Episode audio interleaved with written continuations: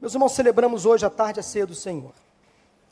E antes que Jesus passasse pela experiência da morte e ressurreição, ele se reuniu com seus discípulos numa ceia, numa festa da Páscoa, e aconteceu de Jesus ser encaminhado a um julgamento. Eu quero chamar a sua atenção neste momento para um fato, um recorte é, é, do julgamento de Jesus. Eu quero falar nesta tarde sobre contrastes próximos, porque a história da crucificação de Jesus é talvez o exemplo mais contundente e emblemático dos extremos do comportamento humano. Estudando essa passagem bíblica muito conhecida, mais uma vez eu me deparei com a seguinte certeza: como o ser humano, às vezes, tem comportamentos inusitados, estranhos. O ser humano, às vezes, motivado pelo ódio, pela indiferença ou pela ignorância, age sem medir as devidas consequências. Ele muda de perfil, ele muda de atitude, ele muda de pensamento de uma hora para outra. Algumas pessoas partem de um extremo para o outro na maior naturalidade, na maior rapidez, na maior simplicidade. Mudam de opinião, assumem posições às vezes até antagônicas, num período pequeno de tempo. Você conhece alguém assim que muda de opinião, muda de comportamento rapidamente? Em um determinado momento pensa de um jeito, age de uma maneira, mas basta um olhar, uma outra opinião, a mudança da lua, a virada de um mês que tudo se transforma. Você conhece alguém assim que é bipolar? Essa bipolaridade social atinge muitas pessoas e no tempo de Jesus não era diferente. As pessoas eram volúveis, elas mudavam. E é sobre esses contrastes próximos que eu quero falar nesta tarde com vocês. Abra sua Bíblia ou acompanhe a leitura bíblica em Mateus capítulo 27, de 11 a 26. Porque há em toda a história envolvendo a condenação, morte e ressurreição de Jesus algumas semelhanças, principalmente no que diz respeito a certos contrastes. Mateus 27, de 11 a 26. Jesus foi posto diante do governador e este lhe perguntou: Você é o rei dos judeus? Respondeu-lhe Jesus: Tu dizes. Acusado pelos chefes dos sacerdotes e pelos líderes religiosos, ele nada respondeu. Então Pilatos lhe perguntou: Você não ouve a acusação que eles estão fazendo contra você? Mas Jesus não lhe respondeu nenhuma palavra, de modo que o governador ficou muito impressionado. Por ocasião da festa, era costume do governador soltar um prisioneiro, escolhido pela multidão. Eles tinham, naquela ocasião, um prisioneiro muito conhecido chamado Barrabás. Pilatos perguntou à multidão que ali se havia reunido: Qual destes vocês querem que lhes solte? Barrabás ou Jesus, chamado Cristo? Porque sabia que o haviam entregado por inveja. Estando Pilatos sentado no tribunal, sua mulher lhe enviou esta mensagem: Não se envolva com este inocente, porque hoje em sonho sofri muito por causa dele. Mas os chefes dos sacerdotes e os líderes religiosos convenceram a multidão a que pedisse Barrabás e mandasse executar Jesus. Então perguntou o governador: Qual dos dois vocês querem que eu lhe solte? Responderam eles: Barrabás. Perguntou Pilatos: Que farei então com Jesus chamado Cristo? Todos responderam: Crucifica-o.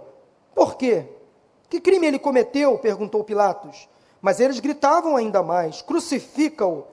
Quando Pilatos percebeu que não estava obtendo nenhum resultado, mas ao contrário estava se iniciando um tumulto, mandou trazer água, lavou as mãos diante da multidão e disse: Estou inocente do sangue deste homem, a responsabilidade é de vocês. Todo o povo respondeu: Que o sangue dele caia sobre nós e sobre nossos filhos. Então Pilatos soltou-lhes Barrabás, mandou açoitar Jesus e o entregou para ser crucificado.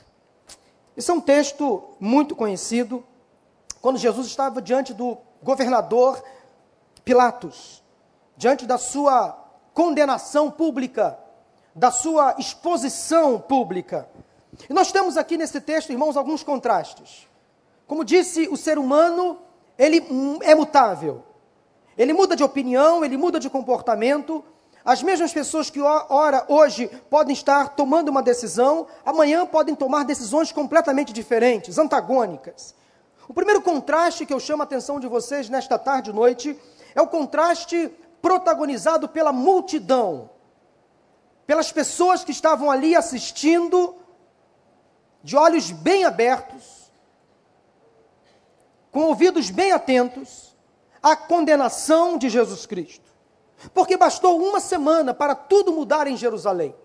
Se você conhece um pouco das Escrituras Sagradas, no que diz respeito à história da condenação, da crucificação, morte e ressurreição de Jesus, você vai perceber que no Evangelho de Mateus, no capítulo 21, Jesus, uma semana antes, estava entrando por Jerusalém, sendo saudado pela multidão, que o aplaudiu, que o reverenciou, que colocou sobre a estrada palmeiras para que Jesus pudesse passar montado num jumento.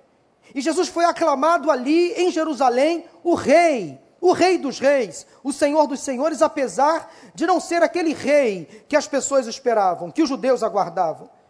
Mas ele foi reverenciado.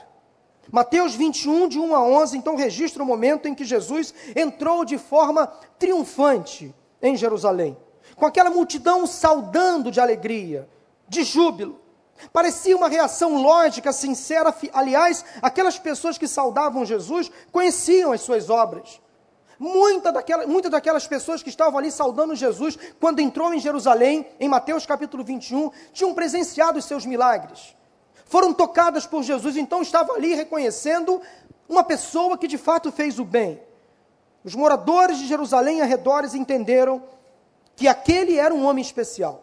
Estenderam então seus mantos, seus ramos de palmeiras, para saudar aquela pessoa que entrava de forma simples, humilde, mas que estava sendo ali reconhecidamente um homem diferente. Ao saírem de suas casas naquele dia, irem ao encontro de Jesus, que entrava por Jerusalém, gritaram em coro: Hosana ao filho de Davi, Bendito é o rei que vem em nome do Senhor, hosana nas alturas. E se estivesse ali alguém menos informado, se essa pessoa chegasse e perguntasse quem é essa pessoa que está entrando por Jerusalém, com certeza ouviria coisas muito boas acerca de Jesus. Este é Jesus, o profeta de Nazaré da Galileia, conhecido entre nós, realizou muitos milagres entre o nosso povo, fez até o morto ressuscitar, curou cegos e surdos, paralíticos fez andar, deu um novo significado à vida de muitas pessoas. Este é o Jesus que nós tanto aguardávamos. Ele está entrando por Jerusalém. Este foi um momento de glória para Jesus e para os seus discípulos, a sua entrada triunfal em Jerusalém. Mas bastaram alguns dias. Alguns dias depois, uma semana aproximadamente, aquela mesma multidão, incitada pelos religiosos, pelas autoridades romanas, essa mesma multidão que antes, há uma semana atrás, estava aplaudindo Jesus, gritando: Hosana, Hosana, o que vem em nome de Jesus. Essa mesma multidão estava levando Jesus à crucificação. Que contraste, que mudança de comportamento. Como pode a mesma pessoa atrair atenção e daqui a pouco ser rejeitada? Como pode a mesma pessoa ser amada e odiada horas depois, em tanto pouco tempo. Como os extremos às vezes se encontram, como os opostos às vezes se atraem, como as pessoas são levadas pela emoção e pelo embalo da multidão, ouvem as vozes estranhas da multidão e são levadas de forma foita a assumir decisões contrárias, posições antagônicas muitas daquelas pessoas que estavam ali condenando Jesus, uma semana antes, estavam aplaudindo a mesma pessoa, não tenho dúvidas. Elas conheciam aquele que estava sendo injustamente julgado e acusado. Jerusalém estava cheia em função da comemoração da festa da Páscoa. Alguns vieram de longe, outros de perto, mas estavam ali condenando quase que de forma unânime: crucifica-o, crucifica-o, crucificam, assistindo aquele espetáculo público. Nem sempre a voz do povo é a voz de Deus. Nem sempre a multidão está com a razão. Quantas vezes, irmãos e amigos, agimos como aquela multidão de Jerusalém? Não a primeira multidão de Mateus 21, mas a segunda multidão, a bem da verdade, a mesma multidão, que num outro momento estava condenando Jesus, se afastando dele. Quantas vezes nós rejeitamos Jesus, negamos a própria fé, em um determinado momento queremos ter um relacionamento com Ele, mas alguma coisa acontece que nos leva para longe dele, que nos faz até talvez maldizê-lo, difamá-lo. Parece alguma coisa às vezes que nos tira a atenção, que nos tira do foco e nos leva para longe do Senhor. O primeiro contraste que eu encontro então nesse texto lido é o contraste protagonizado, vivenciado pela multidão de Jerusalém. Mas há um segundo contraste neste texto, que é o contraste de Pilatos. O contraste de Pilatos. Pilatos era o governador da província romana da Judéia, um homem poderoso, influente. Ele também teve a mesma oscilação de emoções, foi de um extremo ao outro. Ele queria soltar Jesus, ele acreditava na inocência do nosso mestre, mas foi desencorajado pela multidão quis agradar mais ao povo do que à própria consciência, quis ser politicamente correto.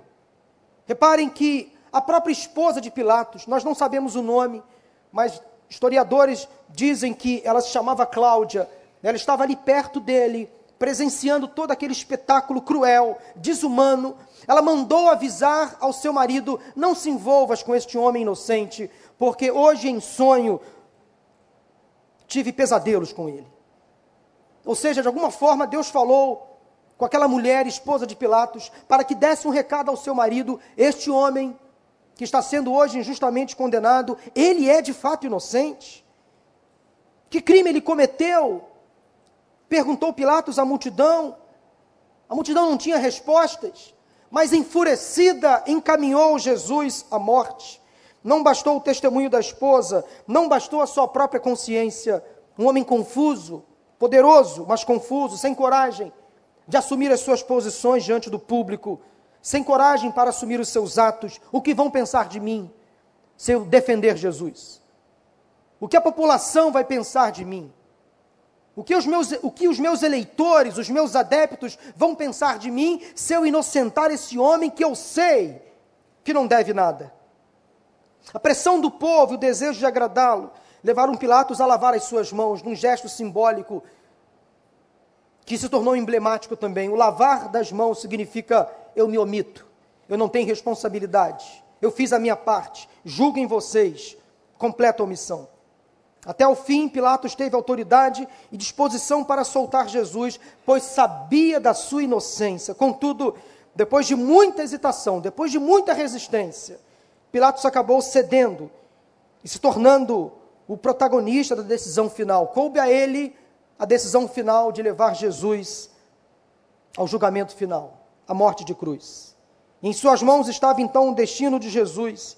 E aí temos uma das frases mais tristes de toda a história da paixão de Cristo, quando lá em Mateus 27 e 26, conforme lemos, o evangelista Mateus disse: Então Pilatos soltou-lhes soltou Barrabás, mandou açoitar Jesus e o entregou para ser crucificado. Pilatos entrou para a história como um homem covarde, poderoso, mas que não teve coragem para assumir as suas convicções diante de uma multidão. Pilatos, no fundo, sabia que Jesus estava ali de forma inocente. Sabia que aquele homem nada tinha feito de errado. Mas Pilatos mostrou dificuldades ao sentenciar Jesus à morte. Ficou perturbado. Parecia saber que era um erro condenar Jesus como de fato era. Quantas vezes repetimos o gesto de Pilatos? Sabemos quem é o Cristo e o que ele faz. No entanto, preferimos nos omitir, preferimos nos esconder debaixo da nossa autoridade ou pseudo-autoridade, debaixo de uma capa, debaixo de uma máscara. Precisamos lavar as nossas, precisamos às vezes nos confrontar com a própria realidade de que às vezes não assumimos o Cristo como deveríamos assumir. Oscilamos às vezes entre, entre o desejo de servi-lo e a vontade de agradar as pessoas que estão ao nosso redor. Você se vê em Ponço Pilatos? Sem dúvida, todos nós também já representamos esse papel um dia. Quantas vezes ouvimos a voz de uma multidão que nos leva a condenar Jesus, que nos leva a difamar o nome de Jesus. Quantas vezes nos omitimos, Apesar de conhecer Jesus de perto, saber o que ele é capaz de fazer, a nossa sociedade caminha nessa mesma direção. Não quer assumir um compromisso com Jesus, quer ser politicamente correta. E nós precisamos hoje, irmãos, como cristãos, neste tempo, assumir o nosso papel diante da multidão. Uma multidão confusa que clama por referências na nossa sociedade, e nós temos o resultado, nós temos o segredo, nós temos o remédio, que se chama Palavra de Deus. A Bíblia Sagrada contém todas as verdades que esta sociedade tanto necessita. Carente de referências, confusa, nós temos o segredo do sucesso, da vitória, que é o próprio Cristo revelado nas Escrituras. Portanto, não se omita. Há grupos que podem nos influenciar tanto para o bem quanto para o mal. Há certos grupos que somente vão nos influenciar para o bem. Escolha que grupo você quer fazer parte. Daquele primeiro grupo lá que saudou Jesus quando entrou em Jerusalém pela primeira vez. Ou aquele outro grupo, que era o mesmo grupo, que estava ali rejeitando Jesus e condenando ele à morte. Será que na sua vida, neste momento, não há um contraste como este qualquer? Você não quer se posicionar ao lado de Jesus por conta da multidão que lhe oprime, das pessoas, o que vão dizer de mim? Se eu me declarar cristão, se eu resolver abraçar a fé em Cristo, o que vão dizer de mim?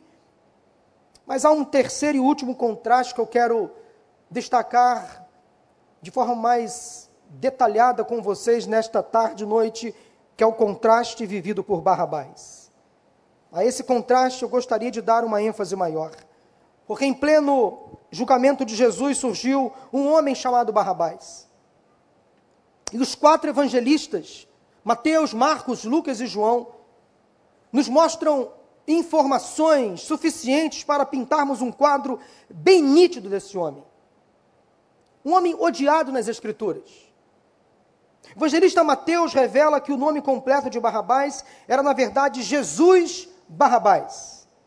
Por isso que Pilatos, talvez para distinguir os dois prisioneiros, perguntou à multidão, quando estava fazendo referência a Jesus Cristo, que farei então com Jesus chamado Cristo? Porque do outro lado havia um outro Jesus. Olha que contraste. Duas pessoas com o mesmo nome. Então Mateus deixa claro que a multidão teria que escolher entre duas figuras messiânicas, dois líderes entre o povo, dois homens com o mesmo nome, apenas sobrenomes diferentes: Jesus de Nazaré, Jesus o Cristo, e o outro era Jesus Barrabás. Coube ao destino divino colocar lado a lado dois homens com o mesmo nome, diante de uma única sentença: a morte. Embora Barrabás estivesse próximo a Jesus, ele era completamente diferente de Jesus. O oposto. Se você estivesse entre aquela multidão, qual dos dois você teria escolhido? Jesus de Nazaré, o Cristo, o Messias, ou Jesus Barrabás? Um deles era um líder que usava a força, Barrabás, que caçava os romanos, que estabelecia guerra que ia para o confronto, que pegava de volta o dinheiro dos impostos arrecadados pelos romanos, que lutava com armas para recuperar a riqueza e a prosperidade dos judeus. Esse Barrabás, Jesus Barrabás, apesar do belo significado do seu nome, diga-se de passagem, nome grego para Barrabás vem do aramaico que significa filho do pai, ou filho do mestre ou do professor ou filho de um rabi. Nome bonito, significado muito interessante, porém Barrabás não fazia justiça a esse nome. Mas afinal de contas, quem era Barrabás? Quem era este homem? O que nos dizem os evangelistas? A soltura de Barrabás é registrada nos quatro evangelhos, o que mostra o episódio, que este episódio chocou os discípulos, os primeiros cristãos. Para Mateus, Barrabás era um prisioneiro muito conhecido naquela época. Fazia o mal em Jerusalém. Sem querer citar nomes de prisioneiros conhecidos, na nossa atual época, eu seria tentado a citar alguns políticos. Mas pense num político atual muito conhecido que está preso. Pense num bandido, num marginal, igualmente bandido e marginal, que atualmente está preso, que faz loucuras na sociedade. Pois é, este era o Barrabás da época. Um homem que fazia atrocidades, cometia loucuras. Então Mateus diz que ele era um prisioneiro muito conhecido. Para Marcos, ele estava preso por liderar uma rebelião. Inclusive havia sobre Barrabás a acusação de ter assassinado um soldado romano. Matar um soldado era crime hediondo para a época. Condenado à morte, Barrabás seria. Para Lucas, Lucas faz menção à mesma acusação e informa que Barrabás fora preso por causa de uma insurreição, de uma rebelião. Ou seja, Barrabás se levantou contra o poder estabelecido na cidade, contra o governo romano. Ele era uma espécie de revolucionário para a época, um homicida. Já o evangelista João resume quem era Barrabás da seguinte maneira: João capítulo 18, versículo 40, João diz: Ora, Barrabás era um bandido, não era um homem bem aceito, era um homem mau, o que sabemos de fato é que Barrabás era um perturbador da ordem pública, um homem vil, de má fama, um ladrão, assassino, salteador. Barrabás fazia parte de um grupo de guerrilheiros, era o líder deste grupo, que pretendia expulsar a, a ocupação romana. Mas convenhamos, nenhuma pessoa nasce assim. Ninguém nasce bandido ou criminoso. A sociedade, às vezes, impõe certas dificuldades até pelas escolhas também. E Barrabás, por não conseguir pagar impostos aos romanos, teve seus poucos bens confiscados, o que fez com que ele se tornasse um marginal, vivesse à margem da lei, à margem da sociedade, revoltado, insurgente, uma espécie então de revolucionário para a época, rebelde, só que infelizmente aprendeu a lutar com as armas erradas. Se tornou um homem agressivo, violento, marginal, vivia pelas estradas fazendo assaltos, até que um dia foi pego, foi preso, condenado à morte por ter matado um soldado romano, por ter incitado a população ao ódio, à rebeldia, à agressividade. A pena de Barrabás não seria uma prisão domiciliar. Barrabás não andaria com tornezeleira eletrônica pelas ruas de Jerusalém não teria nem prisão perpétua, mas seria nada mais, nada menos do que condenado à crucificação. E chegou o dia da morte, o dia da sentença final, o dia em que Barrabás estaria sendo levado à cruz para ser morto junto com os outros dois ladrões. Mas não sabia ele que havia um contraste preparado para ele naquele dia. Porque igualmente estava sendo também condenado, só que de forma injusta, um outro homem, um outro líder, que não pegava em armas, que não incitava a população ao ódio, à rebeldia, à rebelião, um outro homem, líder também, mas que usava o poder da palavra, da persuasão, ao contrário de Barrabás.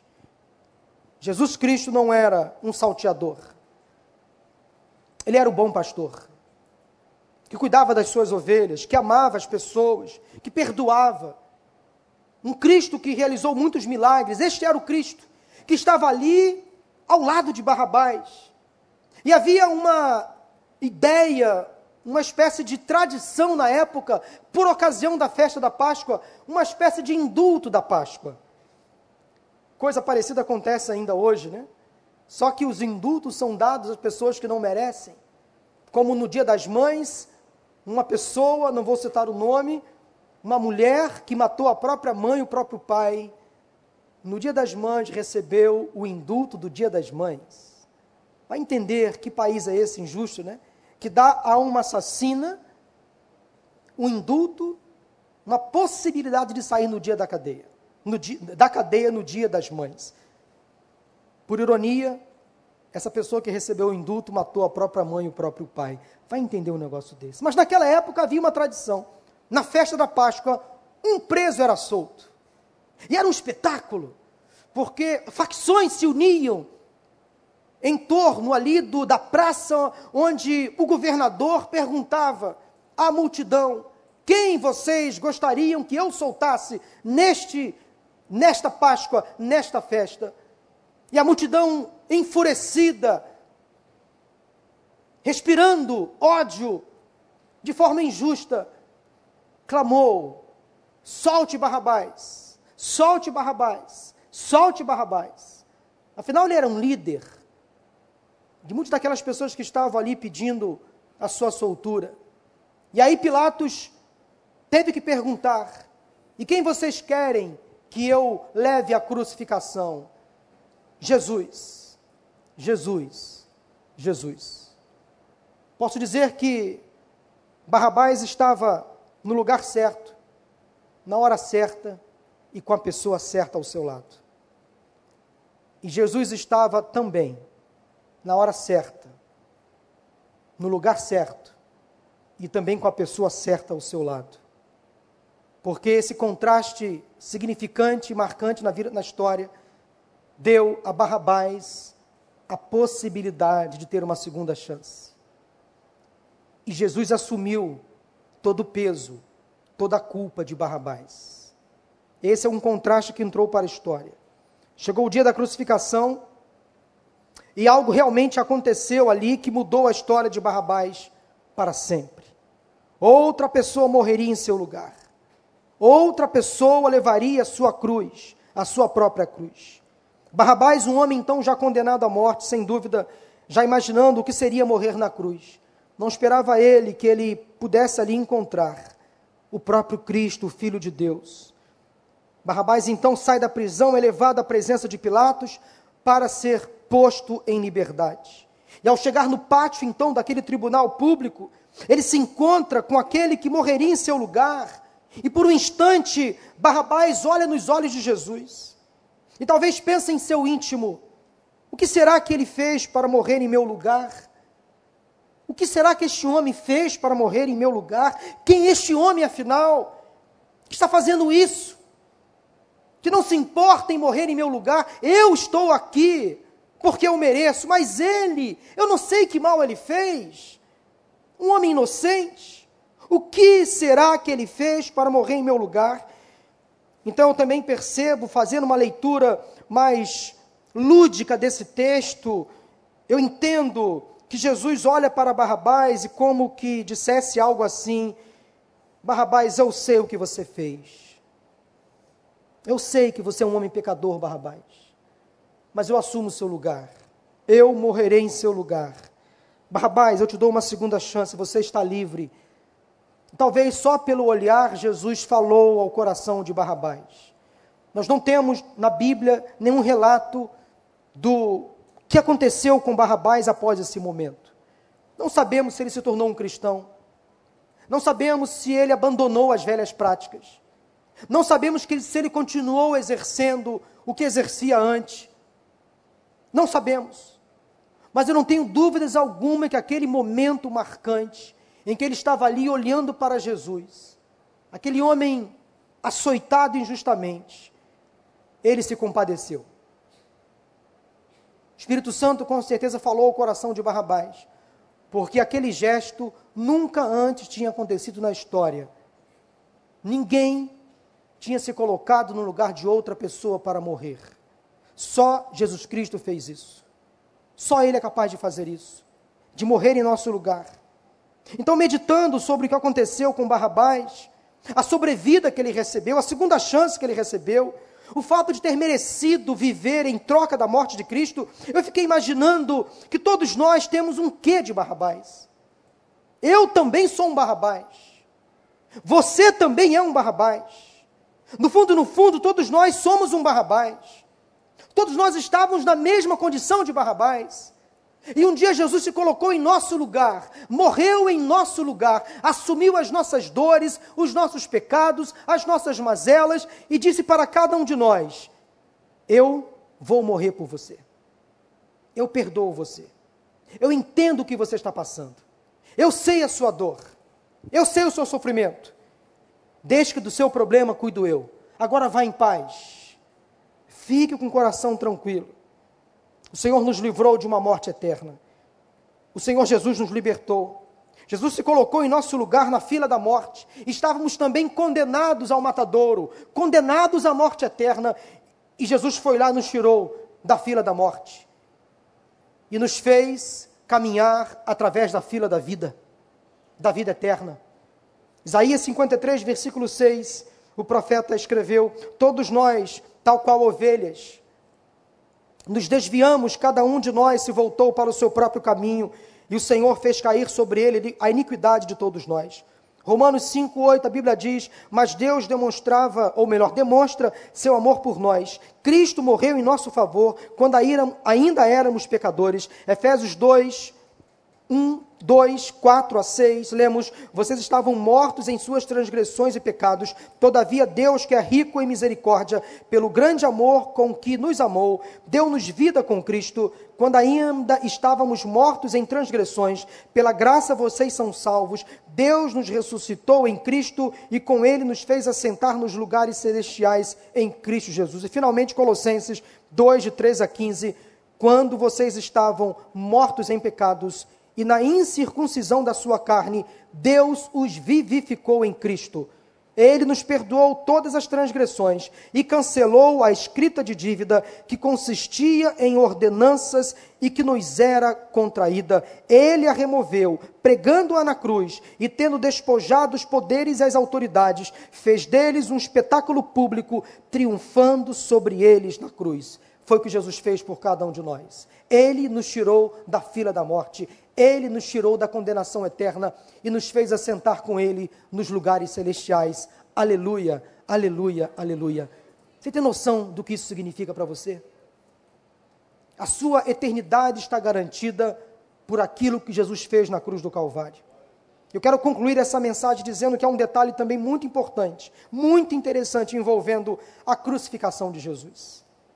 Na verdade, o que estava previsto era que apenas Barrabás e os dois outros ladrões fossem julgados e executados no mesmo dia. Quando prenderam então Barrabás e os dois outros ladrões, os romanos, ao tomarem conhecimento que a sentença seria a morte de cruz para aqueles três ladrões, porque no projeto inicial era que três ladrões fossem à cruz. Mas Jesus entrou no meio dessa história e transformou a humanidade. E os romanos costumavam fazer construir cruzes de tamanhos diferentes, proporcional ao corpo do crucificado. Era uma cruz para cada criminoso. Era uma cruz certa para cada condenado. Como Jesus foi preso, julgado e decidido que fosse crucificado no lugar de Barrabás, não deu tempo para que uma outra cruz fosse preparada à sua própria medida. Significa dizer que literalmente, literalmente falando, Jesus morreu na cruz que era para Barrabás ter morrido.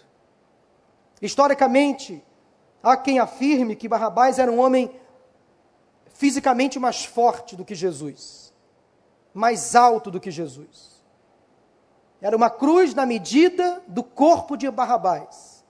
Jesus provavelmente era mais baixo, mais franzino, mais magro por conta até do sofrimento.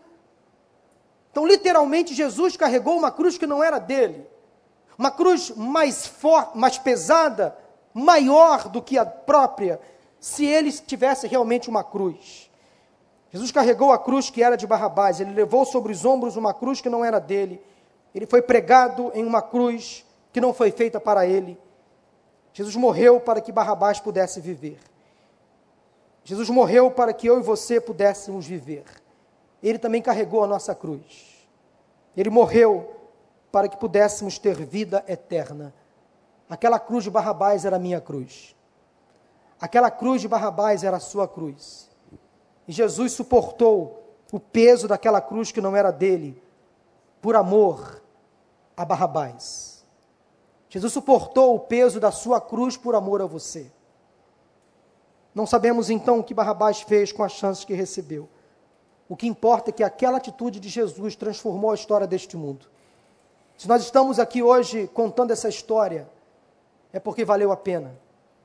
Valeu a pena Jesus ter assumido a cruz que não era dele, ter morrido em meu lugar e em seu lugar. Hoje há muitos Barrabás entre nós, pessoas na fila da morte, condenadas, às vezes até injustamente, Outras estão envolvidas em erros, delitos, más companhias de forma consciente, proposital, revoltadas contra tudo e contra todos. Há pessoas que sofreram perdas irreparáveis e, mesmo assim, Jesus morre ou morreu por cada uma dessas pessoas. Há pessoas sem esperança, sem paz, apenas aguardando a sua hora chegar, já condenadas, achando que a vida já acabou. Essas pessoas deixam uma certeza: Jesus já morreu em seu lugar. Ele veio para buscar e salvar aqueles que estavam perdidos em seus delitos e pecados. Jesus morreu por você. Ele morreu por você. Foi por você todo o sofrimento que ele pagou na cruz do Calvário. Tudo que Jesus fez na cruz foi por você. Eu quero orar nesse momento agora, por cada pessoa que está presente nesta tarde e noite aqui. Nós vamos cantar, Pastor Miquel, aquela música Pela Cruz Me Chamou. Impressionante é o amor de Jesus. Eu quero orar por pessoas nesta tarde que talvez precisam ter um encontro com Jesus. Quem sabe você está caminhando sem perceber para a morte eterna. Quem sabe você entrou numa fila da morte, mas Jesus já assume o seu lugar nesta fila e fala para você: sai daí, esse lugar não é seu. Eu vou estar no seu lugar. Eu vou pagar o seu preço. Eu vou conduzir você à vida eterna. Nós vamos celebrar nesta tarde e noite, nesse final de culto, a vitória de Jesus sobre a morte. O fato dele ter morrido em nosso lugar, em seu lugar. Eu queria orar por pessoas nesta tarde que estão aqui hoje, que quem sabe ainda não tomaram uma decisão de trocar de lugar com Jesus, dizer: Senhor, assuma o meu lugar. Eu estou condenado à morte eterna, mas eu quero hoje assumir um compromisso com o Senhor. Eu quero entregar a minha vida a Jesus.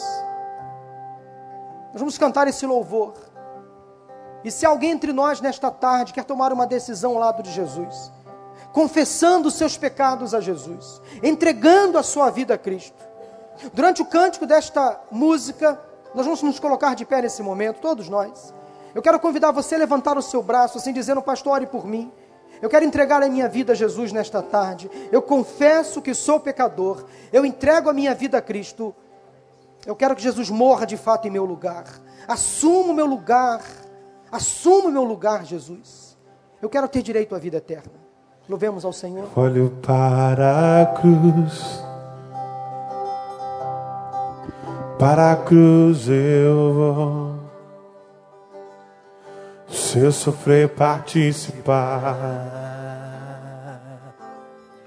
da sua obra, vou cantar.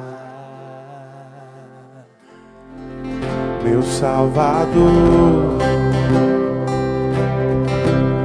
na cruz mostrou o amor do esse justo Deus que morreu, que entregou o seu filho por cada um de nós. Pela cruz, pela cruz, me chamou gentilmente, me atraiu e eu, sem palavras, me aproximo, quebrantado seu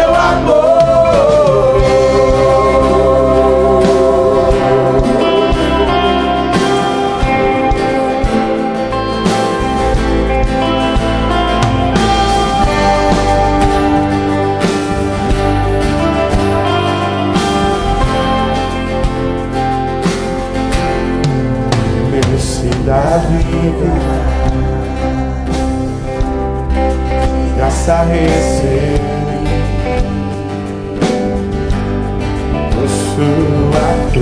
Foi exatamente o que Jesus fez. Da morte me. Ele trouxe vida a cada um de nós, antes condenados. Trouxe minha vida. E eu estava condenado. Mas agora, pela cruz. Mas agora, cruz. Todos nós temos vida eterna, reconciliados com Deus. Eu fui reconciliado.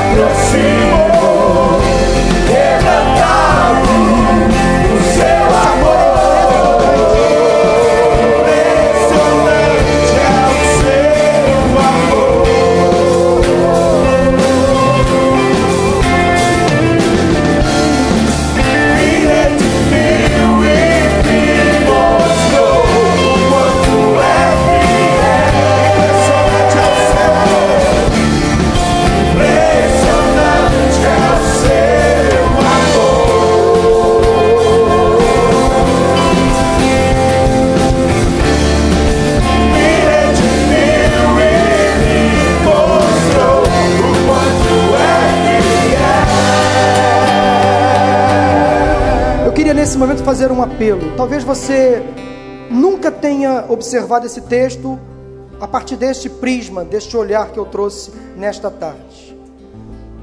A bem da verdade, Jesus quer assumir o seu lugar. E quem sabe há pessoas nesta tarde que de forma consciente agora percebem que estavam caminhando para uma morte, não apenas física, mas espiritual, condenadas pelo pecado, pela injustiça deste mundo. Mas o Espírito Santo, quem sabe hoje, está falando ao seu coração. E Jesus se coloca do seu lado, como fez com Barrabás, e está querendo ocupar o seu lugar, tirar você da fila da condenação e levar você para a eternidade ao lado de dele. Se você nesta tarde entende isso, percebe que é momento de selar a sua vida eterna ao lado de Jesus, sair de uma fila da morte entrar na fila da vida, você precisa assumir um compromisso hoje ao lado de Jesus. Talvez o contraste que você vive hoje era aquele contraste da multidão ou do próprio Pilatos, de não querer se manifestar publicamente. Mas Jesus se coloca ao seu lado e faz você realmente perceber quão pecador você é, quão condenado você estava. Mas Ele quer levar você à eternidade. Esta é a melhor decisão que o ser humano pode tomar. É quando diz: Jesus, assuma o meu lugar, entre no controle da minha vida. Sejas tu o meu Senhor e o meu Salvador. Eu quero perguntar se nesta tarde alguém entre nós quer tomar essa decisão. Levante a sua mão assim, bem alto. Eu quero orar por você. Alguém quer tomar essa decisão hoje? Pode levantar. Deus abençoe, moça. Amém. Há mais alguém? Levante assim a sua mão bem alto. Eu quero orar com você. Há mais alguém? Levante a sua mão. Quer entregar a sua vida hoje a Jesus Cristo? Percebe que é momento de tomar essa decisão, levante a sua mão bem alta, assim, dizendo: Pastor, eu entrego a minha vida a Jesus. Há mais alguém? Levante a sua mão. Eu sei que para muitos é um momento muito difícil, mas é a melhor decisão que você pode tomar. Talvez você já ouviu essa mensagem, esse apelo muitas vezes, mas hoje o Espírito Santo está falando com você de uma forma como nunca falou antes. Seus olhos espirituais foram abertos. Se alguém entre nós quer tomar essa decisão, levante a sua mão agora em nome de Jesus. Há mais alguém? Faça um sinal assim bem alto. Pastor, ore por mim. Eu entrego a minha vida a Jesus. Há mais alguém? Alguém, tá, quem sabe, afastado da igreja, que percebe que é momento de voltar. Deus abençoe, eu já vi. Há mais alguém? Levante a sua mão. Mais alguém nessa tarde? Deus abençoe. Faça assim com a mão. Não fique preocupado com o horário, não. O Espírito Santo está agindo entre nós. Há mais alguém? Levante a sua mão. Alguém quer entregar a sua vida a Jesus. Ou voltar para os braços do Pai. Para ter esse encontro com Jesus. Levante a sua mão. Há mais alguém? Eu sei que há. Eu sei que há. Faça um sinal assim. Há mais alguém? Há mais alguém? Levante a sua mão. Não tenha vergonha. Não tenha vergonha. Pode levantar em nome de Jesus. Faça um sinal assim, pastor, ore por mim. Eu quero que Jesus assuma o meu lugar. Eu quero ir para a eternidade, eu quero ir para o céu, eu quero entrar na fila da vida. Eu estava condenado, mas esse amor hoje me constrangeu. Ah, mais alguém levante a sua mão em nome de Jesus. Eu quero convidar aquela moça lá atrás que levantou a sua mão, aquela outra ali no meio, para vir aqui. Pode vir em nome de Jesus.